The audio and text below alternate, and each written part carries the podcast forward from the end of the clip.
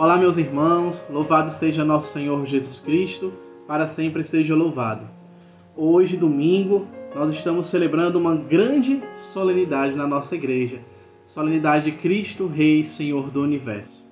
Primeiramente, quero desejar a todos um feliz ano novo, uma brincadeira que normalmente né, a gente faz, porque hoje se encerra o ano litúrgico e nós damos início a um novo ano, a nossa perspectiva naquele ciclo né, litúrgico, no ciclo dos, dos tempos, né, dos tempos litúrgicos que nós vivemos. Nós vamos dar início a partir do próximo domingo ao tempo do Advento.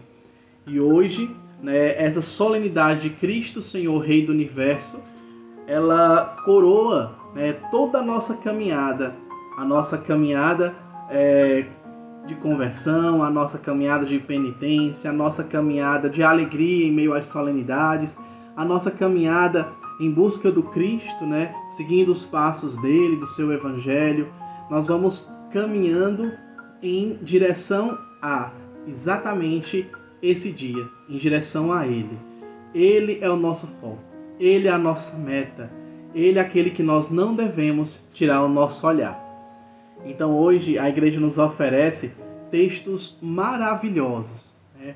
Não se fixem somente no evangelho de hoje, tá? Mas tome esse evangelho, faça uma boa lexo divino, uma meditação com a primeira leitura, o salmo, a segunda leitura. Procurem mergulhar naquilo que a igreja nos ensina, naquilo que a igreja nos oferta nesse dia, nessa solenidade tão especial. Cristo, Senhor Rei do Universo. Então vamos tomar o nosso evangelho de hoje, o evangelho que está no livro de São Lucas, tá? No capítulo 23, versículo do 35 ao 43. Vamos rezar suplicando a presença e a graça do Espírito Santo sobre a nossa vida, para que nós possamos mergulhar nesse evangelho, mergulhar na Sagrada Escritura, mergulhar no propósito que Deus tem para nós nesse dia de hoje. Em nome do Pai, do Filho e do Espírito Santo. Amém.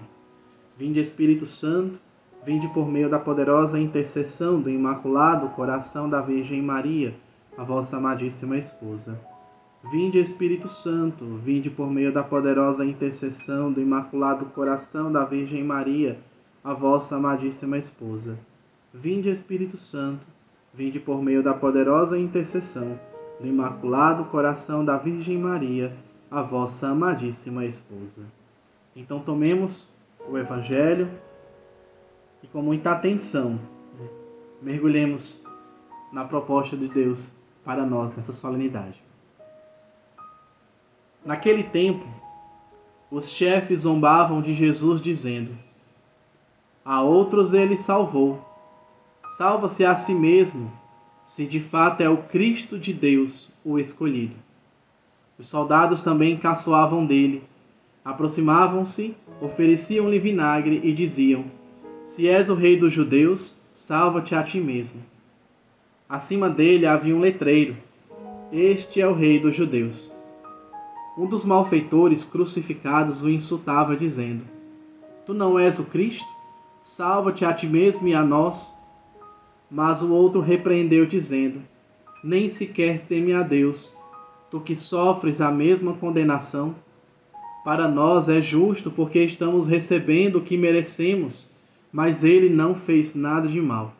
E acrescentou: Jesus, lembra-te de mim quando entrares no teu reinado.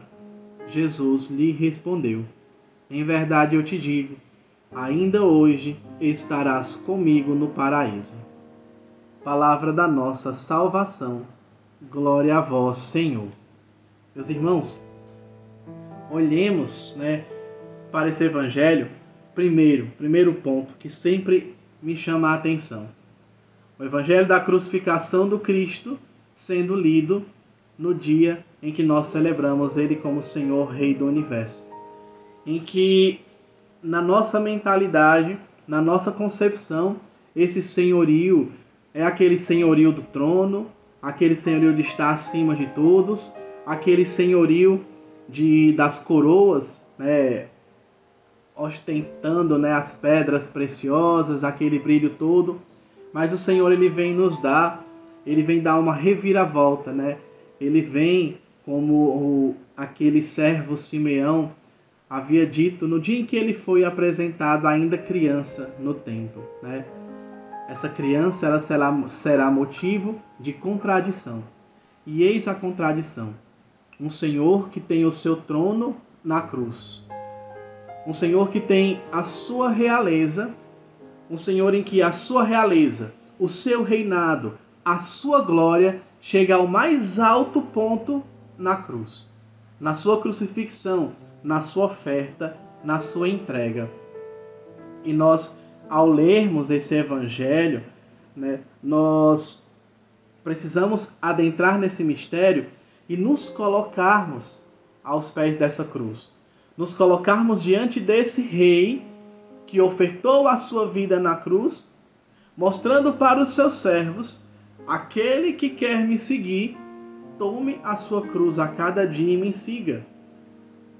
Em direção ao reino de Deus, caminhando a esse reino que o Senhor veio revelar para nós, porque ele veio nos revelar o reino, o reino dele, ele veio se revelar, porque ele também é o próprio reino de Deus em nosso meio. Né? É, nós, nós rezamos isso todos os dias na Santa Missa, ao dizermos o Senhor está no meio de nós. Ele não está acima, não está abaixo, mas ele está em nosso meio. Ele é o Emanuel, Deus conosco. Esse Senhor que nessa, nessa cruz, nessa cruz ele quis chegar ao ápice da demonstração da clareza do seu reino, do seu reino de oferta, do seu reino de amor, do seu reino de misericórdia. E nós encontramos isso com muita clareza nessa experiência desse homem. Esse homem que se encontrava na crucificado por seus crimes, talvez uma vida inteira de crime, seus seu coração fechado à graça de Deus, talvez de ódios, né, rancores, mágoas, inúmeras realidades que, poder, que podem existir no coração desse homem, mas ao ver, como ele mesmo disse, o justo, né, ao ver o justo pagando pelo mal que ele não fez, né, porque é bem claro quando ele diz: ele não fez nada de mal. Para nós é justo, mas ele não fez nada de mal. E daí, ele como é bem interessante, o único personagem, né, dentro da perspectiva de Lucas, que vai olhar para o Senhor e chamá-lo de Jesus. Né? Vai olhar e vai dizer: Jesus, lembra-te de mim quando estiveres no teu reino, quando entrares no teu reinado. E Jesus diz: Ainda hoje estarás comigo no paraíso. Porque essa experiência do reino de Deus é uma experiência, e aqui é muito interessante, é uma experiência de relação. É uma experiência de encontro. É uma experiência com aquele que é o próprio reino, com aquele que, que é a revelação do Pai para nós, aquele que é o rosto do Pai para nós. É uma experiência. Aquele homem teve uma experiência concreta com Cristo, com a sua misericórdia, com o seu amor, com a sua oferta, com a sua doação. E a partir daquele momento, o seu coração se abre para acolher o reino de Deus, no último instante da sua vida, no último segundo da sua vida. O Senhor ele tem pressa, mas ao mesmo tempo também ele sabe esperar. Ele sabe esperar por cada um de nós. Ele sabe esperar o momento em que nós abrimos o nosso coração para que o reino dele entre para que o reino dele passe a fazer parte da nossa vida. Para que o reino dele comece a ser uma meta para nós. Para que o reino dele comece a ser um foco para nós. A cruz, né? Escândalo para os gentios, para os pagãos, mas sinal sinal de Deus para nós. Nós cristãos a cruz ela não deve ser escândalo. Nunca a cruz ela é um escândalo para nós, porque a cruz é o sinal da nossa salvação. A cruz é o sinal de um Deus que desceu, que se fez homem, que se ofertou, que se doou até a última gota, que se deu até o último instante, até o último suspiro, por amor a cada um de nós. E daí é muito bonita a, a leitura, a leitura, né, a segunda leitura, na verdade, né, da, da liturgia de hoje, quando São Paulo vai nos dizer, né, com a alegria dai graças ao Pai, que vos tornou capazes de participar da luz, que é a herança dos santos. A cruz ela é esse sinal da nossa herança. A cruz é essa luz. Né? A cruz é esse esse candeeiro que vai iluminando. Né? Por isso, e aí talvez uma analogia que o Senhor disse que nós precisamos carregá-la todos os dias, porque sem ela nós não vamos ter esse candeeiro que vai iluminar o nosso caminho. E é por meio dela, por meio de Cristo, que nós participamos dessa herança que Deus quis presentear a cada um de nós o Senhor pela cruz nos liberta do poder das trevas e nos recebe no reinado do seu Filho. Olha o que São Paulo diz. E olha o que aconteceu com aquele ladrão na cruz. Pelo poder da cruz, pela oferta de Cristo na cruz, aquele homem, ele foi libertado do poder das trevas e a partir daquele momento, o Senhor o recebe no reinado do seu filho. São Paulo ele vai descrevendo o evangelho que nós acabamos de ler. Por isso que eu repito para cada um de vocês, né? Para nós também, para mim, posso até dizer também, não ficamos, não não precis, nós não podemos, na verdade, né, ficar somente com essa meditação do palavra encarnada com o evangelho. Nós precisamos nos debruçar sobre a Sagrada Escritura e nos alimentar do que Deus quer dar para nós de uma forma pessoal. Né? De uma forma pessoal, de uma forma é, íntima o que o Senhor quer nos presentear. Então, olhemos para a Sagrada Escritura no dia de hoje. Né?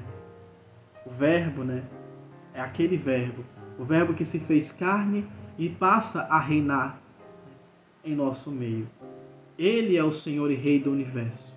Se Ele é o Senhor e Rei do universo, nós precisamos colocá-lo no trono do centro da nossa vida.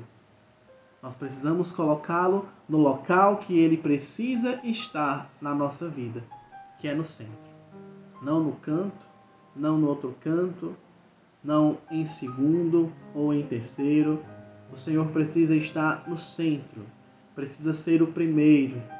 Ele precisa ser aquele que está no centro da nossa vida, para que ele sim possa é, realizar o seu reinado em cada um de nós.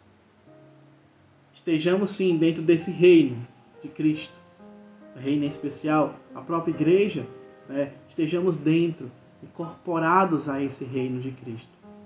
Mas permitamos também que Ele realize esse reino dentro do nosso coração, dentro da nossa vida, que seja Ele esse rei a reinar e ser o centro da nossa história.